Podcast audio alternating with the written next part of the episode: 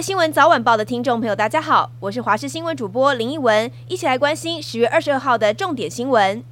国道三号云林斗六南向路段，昨天游览车擦撞小客车，造成四死二十二伤的严重车祸。肇事游览车陈姓司机坦承，时速大概都一百一十公里，有时会超过一百二十公里。而云林地检署经过漏夜侦讯，认为陈姓驾驶涉嫌过失致死、过失伤害等罪，有羁押原因及必要性。凌晨一点向云林地院申请羁押。驾驶表示，对于死者跟家属感到相当后悔跟苦恼，承诺会尽力配合所有要求。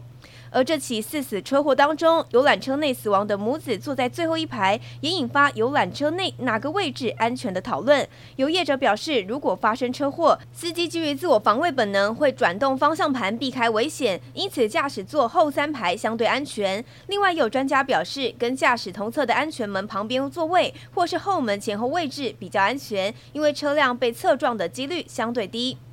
在关心国际焦点，以巴冲突持续，英国伦敦出现少见的大型示威活动，由一个巴勒斯坦团结组织所主办的支持巴勒斯坦全国游行，聚集大约十万人参加，高喊解放巴勒斯坦，并且要求加萨走廊立刻停火。英国警方曾经在示威活动前警告，任何支持哈马斯的人都将面临逮捕。不过，示威活动的过程大致平和，没有传出有人被捕的通报。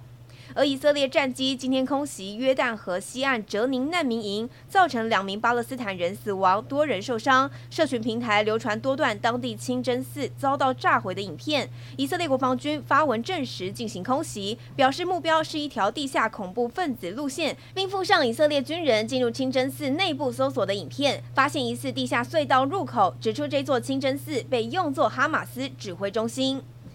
回到国内来关心，中小学开学快两个月，新竹市传出小一新生的英文课本以及教材到现在都还没有发放。又有家长反映，其实小二的英文教材也没有发给学生，质疑这两个月老师到底都教了什么。而新竹市府教育处证实，小一以及小二的英文教材确实都还没有发，已经请厂商加快脚步印制，预计二十五日发放。在关心是又传出虎头蜂攻击事件，台中逢甲大学二十四名登山社的学生二十一号相约攀爬嘉义水漾森林，途中遭到虎头蜂攻击，造成其中九人受伤，有两人状况较为严重，脸部水肿。救难人员赶到，紧急为伤者注射肾上腺素药物，还好受伤的学生都没有立即性的危险，今天清晨下山送医治疗。娱乐消息来关心，女明星高宇珍首度担任电影《凤姐》女主角，还登上国际入选第四十三届夏威夷国际影展台湾电影焦点单元。但是一行人抵达夏威夷之后，却遭到遣返回台。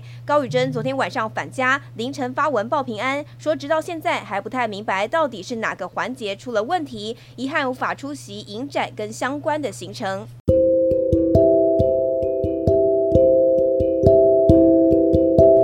上就是这一节的新闻内容，我是林依文，非常感谢您的收听，我们下次再会喽。